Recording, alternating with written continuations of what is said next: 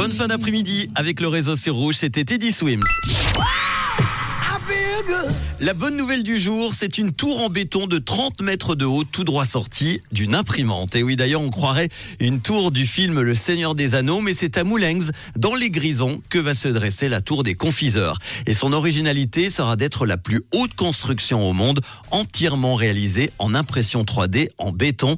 C'est une prouesse développée par l'EPFZ. Alors Moulenx, c'est un village tranquille situé entre Savonien et Saint-Moritz. La plupart des visiteurs venant aux Grisons et se rendant en Engadine ne prêtent pas attention à Moulenx sur leur passage, mais avec la tour blanche, ça risque de changer non seulement en raison de sa forme et de son rayonnement architectural, mais aussi de son offre culturelle.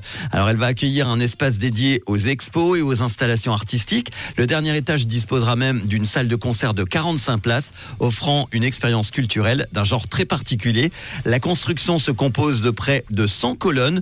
Une autre particularité de la tour, c'est qu'elle s'élargit vers le haut au lieu de se rétrécir avec des allures de phare ou de flambeau pour ce fameux village de Moulenx. Une vraie technologie en tout cas de construction des plus modernes. La tour sera officiellement inaugurée cette année. On verra d'ailleurs si elle entrera dans les livres d'histoire comme sa grande sœur parisienne. Tout de suite, le bon son collector qui nous amène en 1983 avec un groupe de New Wave britannique. Voici tout de suite Culture Club avec leur tube Karma Chameleon. C'est le son collector du réseau en ce vendredi.